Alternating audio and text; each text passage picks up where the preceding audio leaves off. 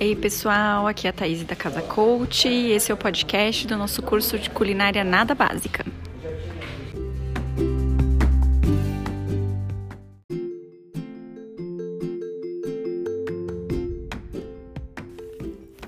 Ovos mexidos cremosos. Esse ovinho é aquele ovinho que a gente come nos hotéis e quer comer em casa.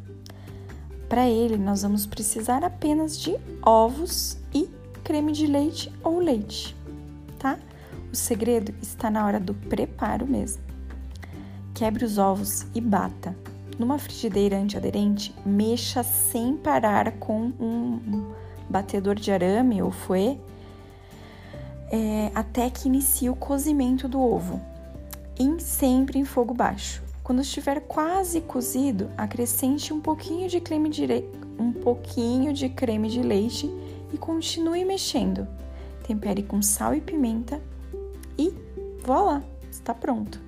Se você desejar, frite bacon ou presunto cru até ficar bem sequinho e coloque por cima dos ovos para servir.